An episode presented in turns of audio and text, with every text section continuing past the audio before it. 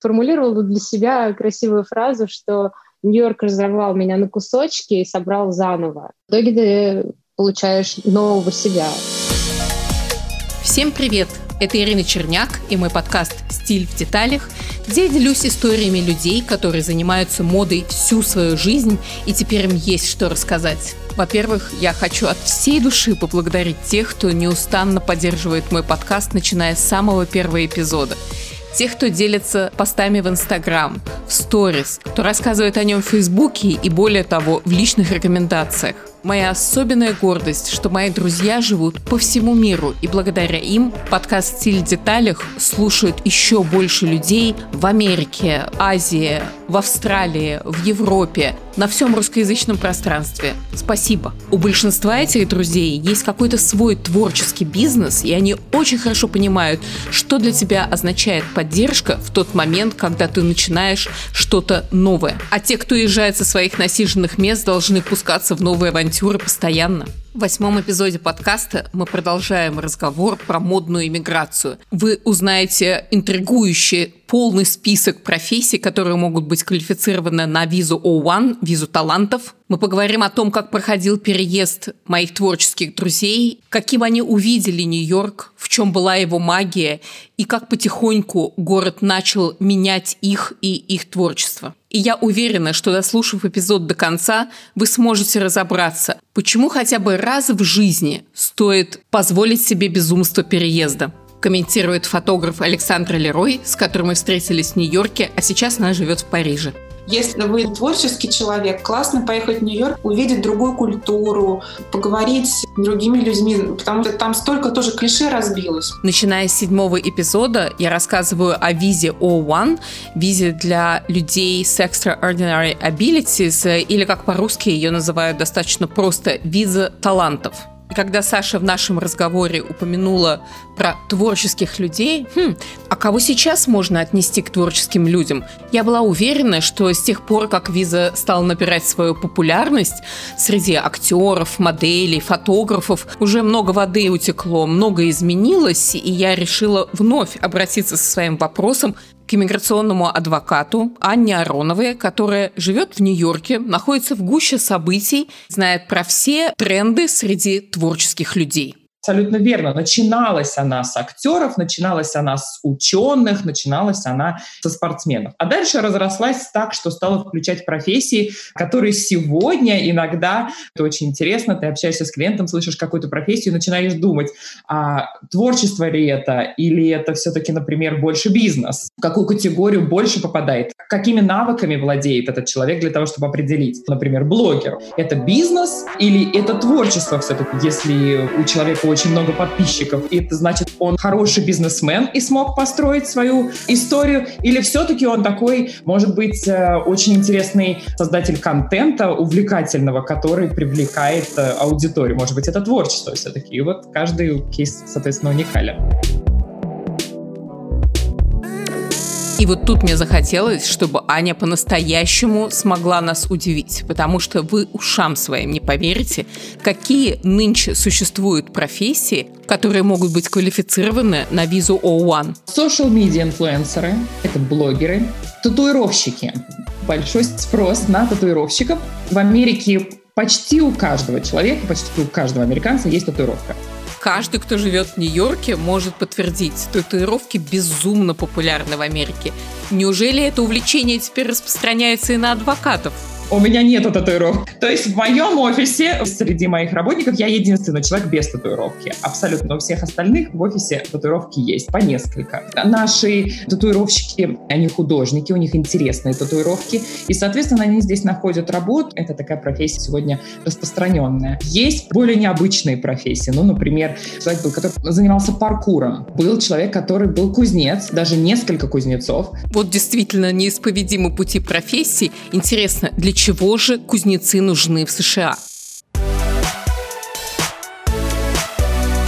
Это удивительно. Ты не представляешь, какая это красота, какие изящные узоры они создают. И это могут быть ограды. У меня есть клиент, который делал ограду для музея в Нью-Йорке. Центральное здание э, с такой вот витиватой оградой. Всевозможные художники, оформители, как оформители витрин, есть художники по тканям, дизайнеры вышивки, флористы. Это говоря вот в таких удивительных профессиях. Ну а в самых распространенных это дизайнеры, диджитал-дизайнеры. Настолько всеобъемлющая категория. Это все начиная от веб-дизайна, UX, UI дизайна, application дизайна на наших телефонах, заканчивая 3D, анимацией, видеоиграми. То есть это, в принципе, направление будущего. Это дизайнеры видеоигр. Это вообще профессиональные геймеры. Сегодняшняя профессия, которая мне как маме подростка никак не понятна до сих пор. Это люди, сидящие перед компьютером и играющие профессионально в игры, у которых миллионы подписчиков и людей по всему миру, которые следят с открытым том, как они играют. В этом Соединенные Штаты Америки, конечно, абсолютно уникальное место, и в первую очередь Нью-Йорк, потому что он притягивает все самое новое, все самое актуальное, всех лучших из лучших, только лишь отсчитывая новые поколения и называя их новыми аббревиатурами, при этом постоянно снижая возраст достижения успеха. Поколение, рожденное в 90-х, 95-е, они вообще свободны. Они вообще не работают ни в каких офисах. Они не ходят на работу с 9 до 5. Это люди, космополиты, для них открыт весь мир. И Америка для них — это не финальная точка назначения. Это просто обогащение своего опыта им интересно приехать сюда для того, чтобы что-то новое узнать, попробовать и ощутить. Погоня за новым – это, наверное, в принципе то самое, что движет всеми творческими людьми, которые ищут новых эмоций, вдохновения новыми образами, и как, например, это даже было в моем случае, новыми сложностями, потому что, честно говоря, я никогда не восхищалась искусством, созданным в излишне комфортных условиях, никогда в него не верила. А преодоление препятствий начинается ровно с того момента, когда ты все-таки принял для себя решение, что да, ты будешь делать документы. А вот пример стоит брать с этого молодого поколения, которое с легкостью преодолевает все препоны. Настолько уверены в себе, что когда ты начинаешь с ними общаться и говоришь им какие-то задачи, сначала немножко их смущает такой архаичный подход иммиграционного законодательства, где все должно быть разложено по полочкам, потому что они привыкли вулканически подходить к задачам. Но зато у них никогда не бывает слова «нет, я этого не могу». Они могут все. У них ощущение, что я могу все. Да, я это могу сделать. Вот это прекрасно. Уметь делать все и решать любые вопросы и проблемы ну, это, по сути, про тех, кто переехал в Нью-Йорк, потому что хочешь пожаловаться на это, тебе скажут «Welcome to New York, baby». Нет ничего более нормального. Поэтому самое время послушать рассказ удивительно тонко чувствующей и мудрой Александры Лерой о том времени, которое она прожила в Нью-Йорке. Я думаю, что как у всех, кто переезжал в Нью-Йорк, там было все. То есть это же американские горки, то есть было много и радостного, и разочарования, и какого-то шока иногда, с чем все люди сталкиваются, когда переезжают в любую страну. Но для меня, конечно, Нью-Йорк, он был ошеломляющим во всех смыслах. То есть это было что-то непередаваемое, и эта энергетика невероятная. Она сначала меня, честно могу сказать, она меня смутила, обескуражила, и я потерялась. Прямо в, в прямом смысле. То есть это не была депрессия, это не было как-то, вот, знаешь, тоска по родине или что-то такое. Я просто растерялась, потому что люди настолько другие. При этом, как я поняла для себя, нью-йоркцы очень отличаются ну, в зависимости от того района, где они живут. От этого меняется их стиль поведения, стиль одежды, да и стиль жизни. И с этим, я сейчас могу признаться, были связаны мои первые упс-моменты. И кто бы мог подумать, они касались неправильно выбранной одежды. Хотя я по праву всегда считала себя специалистом в моде, пока я не разобралась, как устроен Манхэттен котором есть Мидтаун, Лорсайд, Челси, Upper Side, Гарлем, Сохо, Уолл-стрит. И что это не просто географические названия на карте, но очень понятные системы организации всего общества, я бы не посмела назвать себя настоящим нью-йоркцем. Что ж, Этот город стоил того, чтобы разобраться во всех его тайных смыслах. Удивительно ли, что у некоторых он возникает как сновидение и как мечта, как, например, у моей подруги, дизайнера, основательницы бренда Джулия Серегина «Нью-Йорк», маркетолога, стилиста и предпринимателя. Я мечтала куда-нибудь уехать именно на три года, в совершенно новую реальность, погрузить себя в новую страну. Я на тот момент, когда начала об этом мечтать, э, еще за 10 лет, наверное, до Нью-Йорка, не могла себе и представить, что это будет именно такая совсем иная планета. Мне стал сниться Нью-Йорк, мне стало представляться это все совсем по-другому. А каким Нью-Йорк снился вам? Потому что когда ты в него уже реально приезжаешь, оказывается, что все самые смелые предположения сбываются буквально в первые дни. Вот это совпадение или случайность, что все, у кого я брала интервью, рассказывали мне о том, что этот город любит искушать вновь прибывших встречами с их настоящими кумирами. Конечно, это потрясающе. Это с самого начала, когда ты там оказываешься, проезжаешь по Бродвею, видишь, что около театра стоит э, Ричард Гир, с кем-то трепится. Ах да, когда я спросила одну из своих студенток, которая приезжала ко мне в Нью-Йорк в модный тур, с кем бы она мечтала встретиться, и она сказала с Патришей Филд, легендарным стилистом Sex and the City. И буквально через несколько дней она оказалась с ней на одном показе на первом ряду, то студентам из следующей группы я уже просто предлагала в откровенную загадывать. И это опять случилось. Только на тот момент уже Сирис Апфель, которая одна из моих студенток, встретила, рассматривая витрины магазина Бердорф, успела ее заснять, выложила это в социальных сетях, а через несколько дней написала помощнице Ирис Апфель и попросила переслать это самое видео. А вот воспоминания, которым со мной поделилась стилист и продюсер Даша Разоренова. Да, конечно, я видела Калин Ротфельд. Я чуть не упала, когда ее увидела. Мы делали съемку в Pier 54. Видела Стивена Майзела, с которым мы ехали в одном лифте. Все вот это ощущение того, что вау, вообще. Я себе представить не могла. А чего стоит моя ситуация, когда спокойно в выходной день я занималась стиркой, но вдруг позвонил приятель, который попросил меня выручить и, если есть возможность, привезти хоть какие-то вещи на съемку, потому что на их съемке все было хорошо, все были в сборе, не было только стилиста, который просто не явился.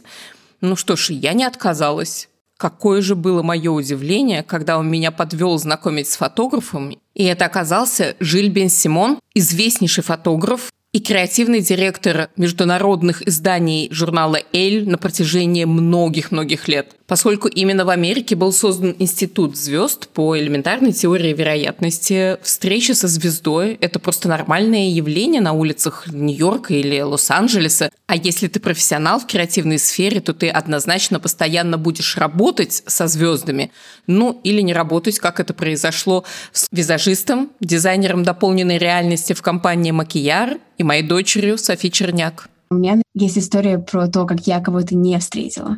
Один из главных моих промахов случился, когда мне было лет 18, я только начинала ассистировать визажистом в агентствах, и меня пригласили делать съемку со Стефаном Море, одним из самых знаменитых визажистов в моде. Я ответила на имейл, но в итоге мне не пришло ответа, потому что я сделала довольно большую ошибку в моем предположении в этом имейле, и я думала, ну ладно, ничего, значит, не будет. И съемка была не просто со Стефаном Море, а Питером Линдбергом, одним из основателей модной фотографии, с которым сейчас уже, к сожалению, ты не сможешь снять. Через пару недель я увидела в своем спам около пяти пропущенных писем и около трех пропущенных звонков на моем телефоне от агентства. И я осознала, что на самом деле я действительно просто профукала съемку с Питером Линдбергом.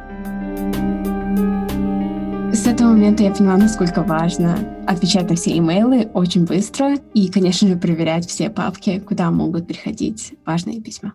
Скорость ответа, скорость жизни – это, конечно, очень важно для того, чтобы понимать, что такое Нью-Йорк, рассказывает Павел Денисенко. Когда я переехал в Лос-Анджелес, я начал анализировать, что же со мной произошло в Нью-Йорке. То есть я там прожил практически 6 лет, и это все 6 лет, которые я прожил тогда в Америке. И это было настолько быстрое время, постоянно что-то происходило. И город постоянно держит тебя он не дает расслабиться. Ты даже когда гуляешь, это такая для меня какая-то активная медитация, потому что город выключает, Нью-Йорк выключает мои мысли, потому что постоянно что-то происходит вокруг. То есть я наконец-то не думаю о том, о чем я постоянно думаю. Я просто наслаждаюсь городом. И вот для меня были вот шесть лет такие. То есть постоянно были какие-то съемки, путешествия, проекты, встречи. Я гонял на сити-байке куда-то, как бешеный.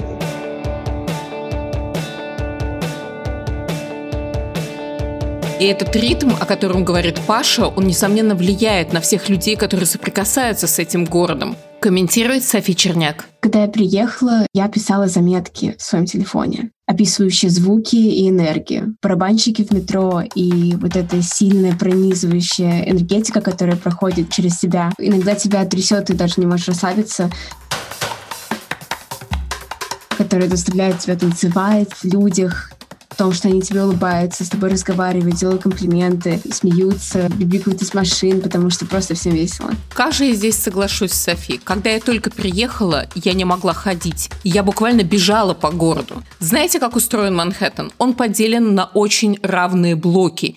И вот это понимание, сколько времени у тебя занимает на преодоление совершенно конкретное расстояние между двумя улицами, это абсолютно предсказуемая дистанция. Когда я возвращалась в Москву, это чувство покидало меня, потому что в Москве улицы могут изгибаться или причудливо становиться очень длинными. В Москве есть своя энергия, и во многом она связана с людьми. В который раз я прихожу к тому, что все-таки люди – самый важный элемент каждого города кем ты чувствуешь себя среди них, как они реагируют на тебя. О своих наблюдениях рассказывает фотограф Александра Лерой. И если все-таки сравнивать наш менталитет э, с американским, насколько они открытые, смелые, громко говорят. Вот у них что в голове, вот тут же на языке. То есть никакой фильтрации. Я просто помню, что первый вечер какой-то, мы пошли в бар, там у меня было пару друзей, с которыми мы встретились. Я сижу в баре, в совсем другом конце сидит какой-то мужчина и кричит мне через весь бар, «Мне нравится твой коктейль! Что ты пьешь?» Я ему говорю, что он говорит, спасибо. То есть люди такие как бы поворачиваются, о, у тебя акцент, кто ты, что ты. То есть люди начинают говорить, ты должен быть постоянно а, открыт разговаривать со всеми. Ты не знаешь, когда кто с тобой заговорит. На светофоре, в метро. То есть люди столько много общаются, и вот это, наверное, самая большая разница между русскими и американцами. Мы очень такие закрыты. Вот ждем, когда кто-то что-то скажет. Может быть, надо промолчать. Я лучше промолчу. Как бы они очень открыты, мы больше внутрь направлены. Они направлены вовне. И вот эта энергия, она, конечно, сшибает с ног. Пока я как-то это все переваривала, настраивалась. Я в это время еще тоже подтягивала язык, потому что не, не чувствовала себя свободно в разговоре. Прошло где-то полгода. Помню, что это был такой летний день хороший. Я была на такой волне классной. Я спустилась в метро, и как-то со мной какой-то мужчина заговорил о каких-то новостях или что-то такое. И я стала ему отвечать, разговорились. И вот проболтали несколько остановок, и я поняла, что, боже мой, я говорю. Это был прорыв, я поняла, что я могу уже говорить свободно. Я поймала вот эту вот волну, что я просто запросто заговорила с кем-то вот без напряга. То есть с меня вот эта вот оболочка наша, так, русского менталитета, она спала. Родилась какая-то новая я. Вот я прям помню этот момент. Я помню, что я вышла из метро, я, наверное, чуть ли не подскакивала, меня прям так энергия била, я вот это словила, вот эту волну нью-йоркскую драйва. И все, это батарейки по полной, ты сам солнце, можешь все, всех любишь, у тебя вот это открывается, ты думаешь, боже мой, как же я раньше жил вот без этого. И такой опыт может дать, мне кажется, Нью-Йорк. То есть если вы хотите узнать, какой вы, то как будто все твои слои какие-то защитные, блоки, все снимаются потихоньку, и потом просто остаешься ты такой близкий к твоему внутреннему ребенку, который рад удивляться, рад новым людям, рад новым местам, а, готов что-то делать. Очень-очень свежо все воспринимать. Опыт Нью-Йорка не похож ни на какой другой город, э, да и, в общем-то, уравнивает всех тех, кто приезжает в него из других стран, из других городов, из других привычек. Он просто как будто говорит всем, теперь вы в Нью-Йорке, и здесь действуют свои правила. Помните мультфильм «Мадагаскар»?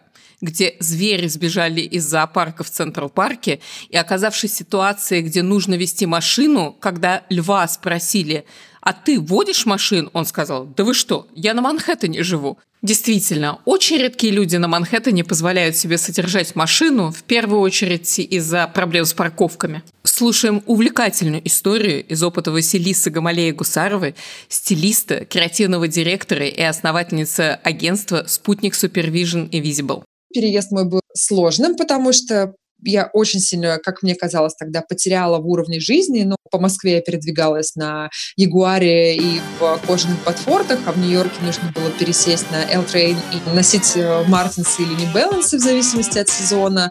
Но, тем не менее, мне было очевидно, что за несколько месяцев я перебралась из Бушвика в Lower East Side, и мне уже было не так грустно. Я понимала, что эта дорога непростая, но э, все возможно. Просто нужно работать. Нью-Йорк любит трудолюбивых людей. Работать действительно приходится много. С другой стороны, это даже доставляет огромное удовольствие.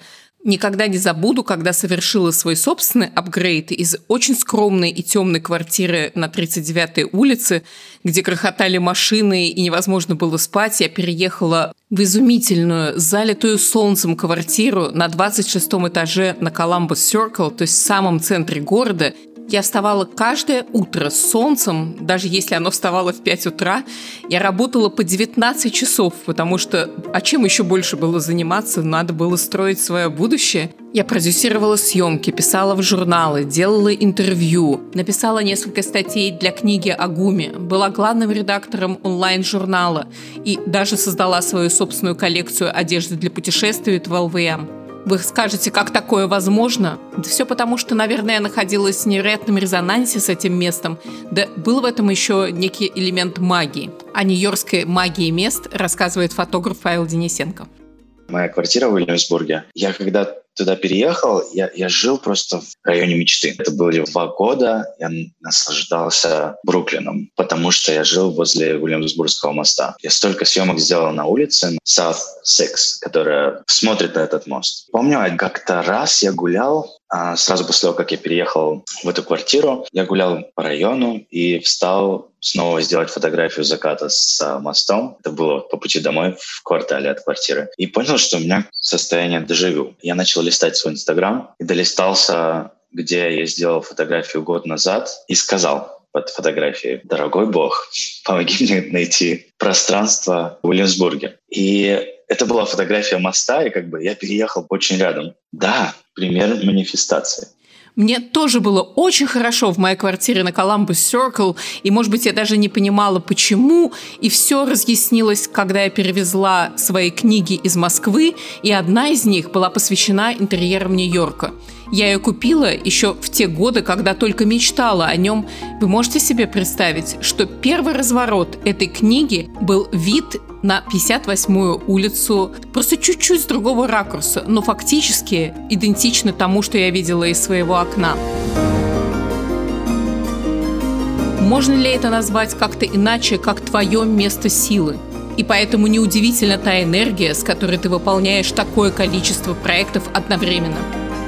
Свою историю рассказывает дизайнер Юлия Серегина. Это мощнейший, конечно, профессиональное преобразование, трансформация, апгрейд. Я, наверное, совру, если скажу, что мне просто тупо везло, и я не прилагала никаких усилий, потому что я ежедневно делала массу всего, стучалась в двери, ходила с чемоданчиком со своей коллекцией, как я была фэшн-дизайнером в Нью-Йорке. Пробовала новое, куда только не ездила, там в глубокий Бруклин на производство на метро из Джерси, поздно вечером возвращаясь, бросаясь на какие-то новые предложения. Мы как-то едем из России с одной мыслью, что это top of the rock, и все там просто на таком уровне, что ты откроешь двери ногами, осуществишь свою мечту. Наше ощущение мечты, оно немножко не такое, как оказывается на самом деле. Я приехала с мыслью, что я буду запускать бренд и осваивать какие-то бизнес-подходы новые, но почему-то по факту оказалось, что там делают больше ручками-ручками. Я села за оверлок, я сшила 50 футболок, когда у меня заказали. Мне пришлось, потому что я иначе бы ушла в минус, а так я очень много заработала. Мне кажется, что здесь как раз сошелся опыт всех дизайнеров, которые когда-либо пытались создавать коллекции в Америке. Если ты действительно хочешь заработать, нужно самому садиться за швейную машинку. При этом и этой машинкой, и знаниями о том, как делать разные швейные операции, нужно по-настоящему владеть. Мои швеи не говорили по-английски, я, к сожалению, не говорила по-испански, у нас оставался единственный язык коммуникации. Сядь и покажи, как нужно делать. С другой стороны, когда я устроилась в компанию работать, там тоже был такой подход отличный от корпоративной моей карьеры в России. Это не только мой частный случай, я слышу это от коллег, которые переезжают. И вот там реально ты больше делаешь сам. У тебя менее вертикальная структура, и ты ну, там банально даже, когда говоришь, а можно прошу ассистента отправить посылку DHL? Нет, сама сядь и ее оформи. Ну, до такого абсурда. Нет, у нас здесь нет персональных ассистентов. Ну, может быть, так не везде, но как-то во всем чувствуется, что down to the earth, ощущение, что ты больше делаешь руками, звезды как-то ниже сразу.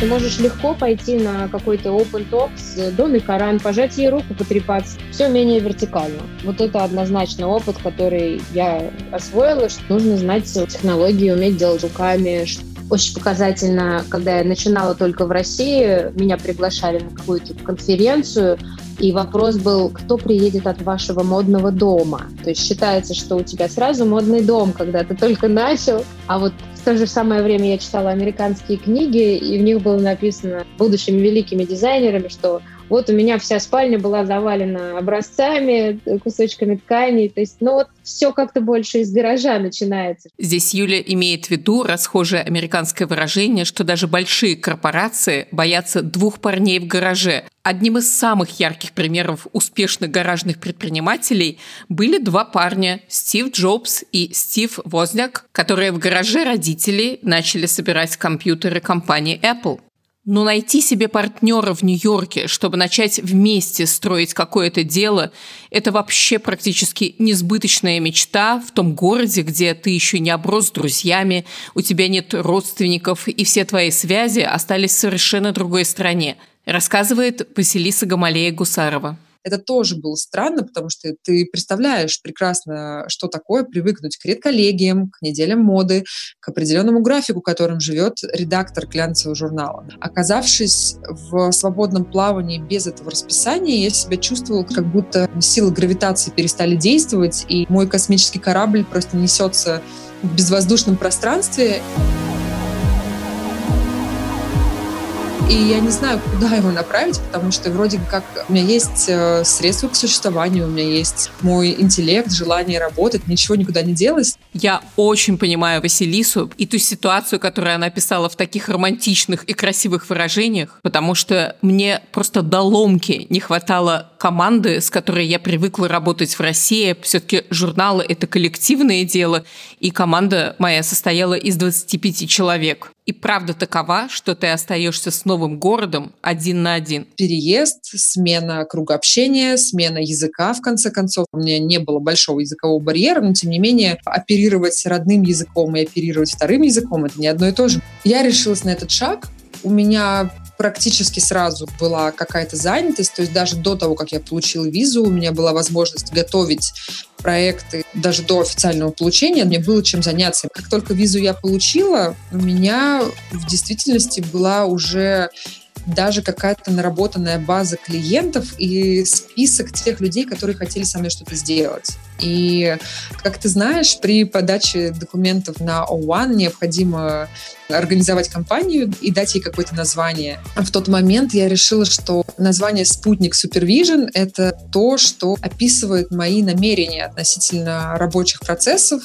Для меня это был такой курсирующий объект, такая межконтинентальная маршрутка между Москвой и Нью-Йорком, которая болтается, название которой относится, конечно же, к России. Все понимают, что это слово русское, потому что Василиса могла бы спрятать свои корни только если бы, знаешь, я цикла половину имени, называлась э, Лис, актрисой и пыталась скрыть акцент. Но я намеренно решила этого не делать. Я оставила все русское, что есть, и мои американские друзья с американскими корнями советовали мне так сделать, чтобы ни в коем случае не стирать свою идентичность. Какой великолепный совет, данный американскими друзьями. Дело в том, что действительно забывать, откуда ты пришел, в Америке не принято. Некоторое время назад у Жан-Поль Готье была очень интересная коллекция, которая, с одной стороны, состояла из абсолютно европейских вещей, костюмов, платьев, пальто, плащей, а с другой стороны, каждому образу в коллекции были подмешаны вещи, которые невероятно четко указывали на какой-то национальный костюм – русский, грузинский, тайский, балканский или скандинавский. Прямо во время показа я поняла, что эту коллекцию я точно буду снимать в Нью-Йорке. Потому что какой бы универсальной ни становилась жизнь любого человека, который переезжает в Нью-Йорк, каждый внутри себя всегда несет свою культуру и хранит ее очень бережно. Обязательно посмотрите на эту фотосессию в инстаграм-аккаунте подкаста Style in Details, нижнее подчеркивание подкаст. Спутник Supervision э, оказалась компанией, которая должна была работать на наведение мостов между российским и американским рынком. То есть для Америки мы старались поставлять молодых русских специалистов, которые могли на разных условиях сделать какие-то проекты, а для России мое присутствие в Штатах было возможностью получить контент, не отправляя стилиста, продюсера и прочую часть команды в Нью-Йорк. Ко мне обращались из разных агентств с вопросом, а не знаю ли я кого-нибудь, у кого можно спросить, как зайти к какой-нибудь бабушке на Брайтон-Бич, чтобы снять квартиру, чтобы снять там съемку в стиле вашего Гоши Рубчинского, но для Vogue Кореи или Vogue Китай. И я оказывалась тем человеком, который может связать, подобрать стилизовать. До чего же сложно сочиненный запрос был отправлен Василисе, но мне кажется, именно потому, что люди по-прежнему продолжают хранить свои культурные коды, его удалось исполнить. Я по себе вспоминаю, как менялся фокус моего внимания с тенденцией, с витрин, с моды на реальных людей. Больше 20 лет, занимаясь разбором коллекции с подиума со всего мира, я поняла, что не это теперь интересно. Интересно просто присматриваться к людям. Они являются реальным вдохновением Нью-Йорка. Хотите свидетельств других людей? Слушайте очень необычный комментарий дизайнера Юли Серегиной я понимаю спустя время, что этот город каким-то странным образом вот так вот не напрямую тебя приподнимает внутренне, развивает там вкус э, какой-то дизайнерское в тебе, что ты сходил в музей, увидел красивые работы известных художников, одухотворился и твори. Нет, этот город, когда ты на улице, не в музее, он тебе демонстрирует совершенно иные вещи. Это бездомные там, запахи, шум, э, агрессия. И я не знаю, каким образом сквозь это в тебе начинают прорастать какое-то видение, которое потом люди смотрят и считают это уникальным, что ты стал на порядок более крутым дизайнером, ко мне стали поступать какие-то предложения, там, коллаборация с группой Мумитроли, какое-то признание. Сейчас я преподаю на трех разных курсах. И как-то ты непонятно, каким образом вот из этого всего вдруг вырастаешь вот это. Сформулировала для себя красивую фразу, что Нью-Йорк разорвал меня на кусочки и собрал заново это тяжело было. Ты чувствуешь себя, ну, я не знаю, если не на грани жизни и смерти, то в большой опасности э, всякого рода. Там, от того, что с тобой может произойти на улице, до того, что с тобой может финансово произойти, особенно если ты отвечаешь за семью, нервы, усилия каждый день над собой. И в итоге ты получаешь нового себя. И вот все те, кто словил вот эту магию и необычность того, что целые районы принадлежат разным национальностям, есть районы русские, польские, индийские, китайские, итальянские, да и каждый человек на улице несет в себе свет вот этой необычности, так и возникают проект, как, например, Humans of New York Брэндона Стентона, где к каждому человеку, к его необычной одежде прилагалась история его необычной жизни. Так Александра Лерой неожиданно для себя, будучи фэшн и бьюти-фотографом, стала снимать обыкновенных людей, и это повлияло на ее творчество и ее стиль. На самом деле оно произошло очень естественно, потому что в Нью-Йорке так много интересных людей, которые выглядят круто, и вот действительно у них история очень интересная. Многие, как и мы, тоже приезжали из других стран, и у каждого сложилась своя судьба, и когда вот это сочетание с внешностью, с историей, с энергетикой пересекается, то просто невозможно не остановиться, не обратить внимания да, на такого человека. И потом я просто как-то подумала, почему не разговаривать с людьми, почему не знакомиться не делать портреты. И, конечно, для меня это был челлендж, когда ты работаешь в фэшне, бьюти с профессиональными моделями, ты сам все организовываешь, все у тебя так четко, понятно, модель приходит, делает то, что ты говоришь. А когда ты видишь человека на улице, его нужно остановить, с ним познакомиться, расположить к себе сделать потом портреты, это совершенно другой опыт. И я помню, что и это было незабываемо. Я, конечно, сама изменилась очень сильно, чтобы вообще быть способной заговорить с людьми вот так вот просто на улице и потом сделать портрет. Я просто помню свой первый опыт. Это был такой парень очень брутальный. Он был такой, знаешь, весь в кожанке, весь в татуировках, просто в пирсинге, круто выглядел. Очень красивый микс, метис. В метро это дело было, между мной и им было пара человек. И вот мы едем, одна остановка, вторая. Я такая себе говорю, Саша, соберись, вот, вот с него ты и начнешь. И тут я поняла, как чувствуют себя ребята, которые подходят знакомиться к девушкам, насколько это огромный адреналин. Вот, просто у меня сердце выскакивало, вообще там краснело, бледнело. В общем, потихоньку люди выходили из вагона, между мной и им не осталось никакого места. Я такая, знаешь, к нему так раз чуть-чуть пододвинулась, ну и стала говорить, что вот здравствуйте, вот мне нравится, как вы выглядите. Он решил, что я не фотограф, а что я к нему подкатываю. Я совсем растерялась, но, в общем, как-то взяла его телефон, контакты, думаю, ладно, все равно напишу. И он такого, знаешь, немножко матча включил еще. Я вообще просто с красным лицом вышла из метро, но потом я написала ему, показала работы он сказал, что да, мне нравится, и, в общем, он приехал в Бруклин на своем крутом чопере, вот. и я сделала с ним съемку, отправила ему потом фотографии, ему очень понравилось, и вот это был мой первый опыт. После него я так выдохнула, я могу. И через вот этот опыт я приобрела много каких-то других навыков, что-то другое открылось, у меня фотография в целом изменилась. То есть я сделала потом несколько съемок от аудиториал, делала тесты моделям, и они стали более какие-то чувственные, другие. Меняешься ты, меняешься сам, и меняется твое искусство. Умение достигать цели, а главное ставить их перед собой, становится для меня одной из основ американской жизни, которая при этом очень тесно затрагивает творчество.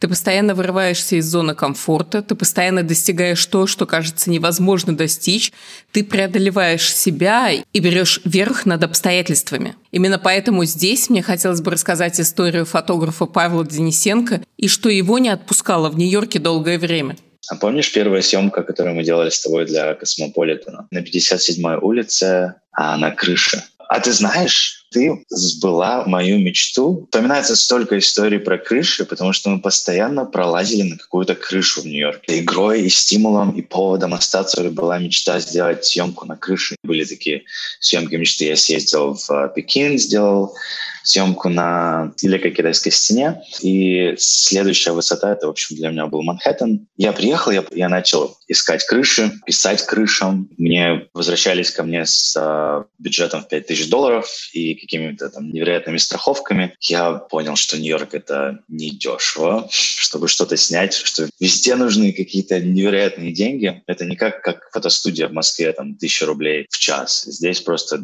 2 500 в день за пространство, которое еще меньше. Я остался, и я решил ждать. Ну, думаю, ну, ну придет съемка, ну, найдется крыша. я тогда жил в здании, которое было очень высокое, но крыша была закрыта. Было 66 этажей. Я знал, что крыша закрыта, туда нельзя, но вот как русский человек постоянно пытался куда-то пробраться. И однажды под предлогом, что я там бегаю по пожарной лестнице, занимаюсь спортом, я прошел 46 этажей, увидел камеру, вернулся, нашел другую лестницу, прошел еще раз 46 этажей, увидел, что камер меньше, как-то там чего-то перепрыгнул куда-то, нашел выход на крышу, и после 11 а, сентября все крыши в Нью-Йорке открыты, нельзя их закрывать. Может висеть знак, что не проходи, может звучать сирена, но крыши все открыты. И я открыл эту дверь и оказался на крыше, которая была, ну, подобна Top of the Rock или Empire State. То есть 66 этаж, невероятно высокая, просто ты над всем Нью-Йорком. И я помню, что тогда тебе сказал, что у меня есть крыша, давай снимать на ней. И если бы это будоражило только Пашу, вот с чем неожиданно со мной поделилась моя дочь Софи. И поэтому пошли искать в нашем доме крыш, на которые я начала потом сама ходить. В тот момент мы действительно жили в самом центре Манхэттена в 56-этажном здании. Наверное, с той крыши началась моя любовь к высоте и некоторому уединению на этой высоте вместе с Нью-Йорком. Ты как в кино, ты на каком-то отдалении, но и в сильном приближении. Есть в этом какая-то романтика. Но наша крыша в нашем доме была для меня одной из самых потрясающих, потому что она действительно раскрывала вид на весь Нью-Йорк. То есть ты видишь статую свободы, и ты видишь самый конец Манхэттена где-то в Инвуд. По сути, это и есть чувствовать себя по-настоящему на вершине мира. Зачем люди выбирают Нью-Йорк как новое место для жизни. И как факт параллельно развивают в себе невероятный авантюризм. Совершенно это было все нелегально. Я там сделал небольшую съемочку. Но помню, что я тебе пытался объяснять, что крыша есть, тяжело на ней будет снимать. Ты мне позвонила и спрашиваешь, мне нужна крыша, мы снимаем Космополитен, ты говорила какой-то, хочешь снять?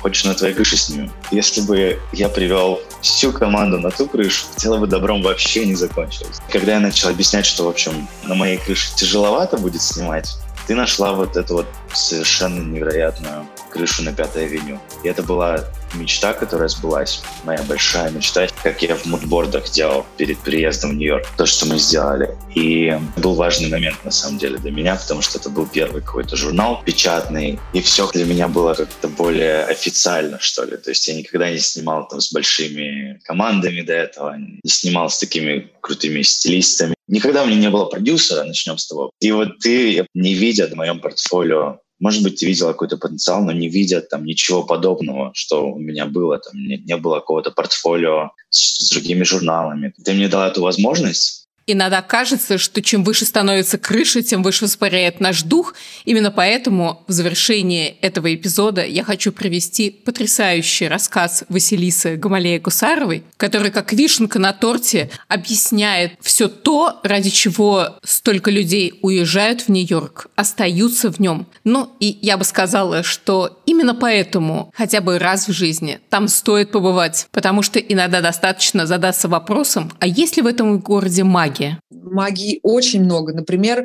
Безусловно, я не все дни пребывала в радужном состоянии. Иногда настроение мое скакало. И я помню, как я иду в довольно скверном настроении, и у меня случился какой-то упадок духа, может быть, какой-то отказ получила, что часто бывает, может быть, э, кто-то не ответил на мое письмо, что тоже часто бывает. И это было сумеречное время, все тот же Lower East. И я помню, что я бреду по улице, ковыряю глазами асфальт, даже не поднимаю глаз, и в какой-то момент все-таки вскидываю голову, и прямо мимо меня проходит э, Уэс Андерсон с э, Варисом Алувалией, и мне слышатся какие-то два очень коротких э, обрывка их фраз, и в них есть что-то такое духоподъемное. То есть это звучит, знаешь, как будто цитата вырвана из контекста. Я не смогу сейчас это воспроизвести, к сожалению. В этот момент я поняла, что Нью-Йорк всегда может отнять у тебя последний бакс, но дать тебе теплое слово от человека, а может, наоборот, кинуть тебе какое-то грязное ругательство от проходящего мимо бездомного, но в то же время этот бакс ты найдешь на улице. Ну, то есть э, Нью-Йорк, конечно, потрясал меня своей магией, скоростью и, знаешь, скоростью ответа на запросы. Разумеется, таких вещей было много. Все, что происходило, было а, да, абсолютно литературным каким-то феноменом для меня. Нью-Йорк, он действительно такой. Если хотите узнать немножечко больше, посмотрите фильм «Москва на Гудзоне». Был там показан случай, который может показаться нереальным. Когда кубинец бежит, причем бежит вплавь, переплывая Флоридский пролив, и оказывается в Майами, он изможден, истощен, но поднимается на ноги, и первое, что с ним происходит, он видит протянутую ему купюру. Дело в том, что отдыхающий богатый турист просто принимает его за официанта, который будет готов поднести ему напиток. Дэйв, вон официант. Пусть принесет нам обоим ром с кокой и пляжные полотенца. Парень, принеси две свободных куба и пару пляжных полотенец. Ну давай, давай, пошевеливайся. Так, не ожидая ничего, он получил свои баксы. Чтобы продемонстрировать вам, что даже это возможно, я вам расскажу о своей прогулке с мужем, когда мы увидели книжный магазин. Рядом стояла полка, где можно было бесплатно взять книги, что мне и, собственно, и посоветовал сделать мой муж. Я выбрала кляссер, где можно было коллекционировать 25-центовые монеты. Мы отошли на какое-то расстояние, я открываю этот кляссер и нахожу, что там уже кто-то начал делать эту коллекцию на общую сумму 5 долларов. Так что верьте в чудеса и не пропускайте наши следующие эпизоды, где вас ждет еще больше модных историй. Ищите ссылки на всех героев в описании этого эпизода и любуйтесь множеством потрясающих фотографий в инстаграме Style and Details, нижнее подчеркивание подкаст. Если вы хотите поддержать подкаст, но пока не знали, как это сделать, то зайдите на веб-сайт Patreon, на страницу подкаста «Стиль в деталях», где можно купить подписку, благодаря которой вы можете получать эксклюзивный материал, множество интереснейших историй, которые, к сожалению, не всегда входят в эпизоды. Спасибо, что вы дослушали этот эпизод до конца. Я же Ирина Черняк. Остаюсь с вами на связи. Пишите ваши комментарии и идеи на email адрес styleindetails собачка gmail.com и при этом, пожалуйста, не забывайте оставлять отзывы везде, где можно их написать, потому что это поможет другим людям узнать о моем подкасте. Этот эпизод мне помогли подготовить техническая поддержка Джерри Келе, саунд-эффекты Илья Филиппов и логотип Софи Черняк. Встретимся через две недели. Нас ждет еще больше увлекательных историй.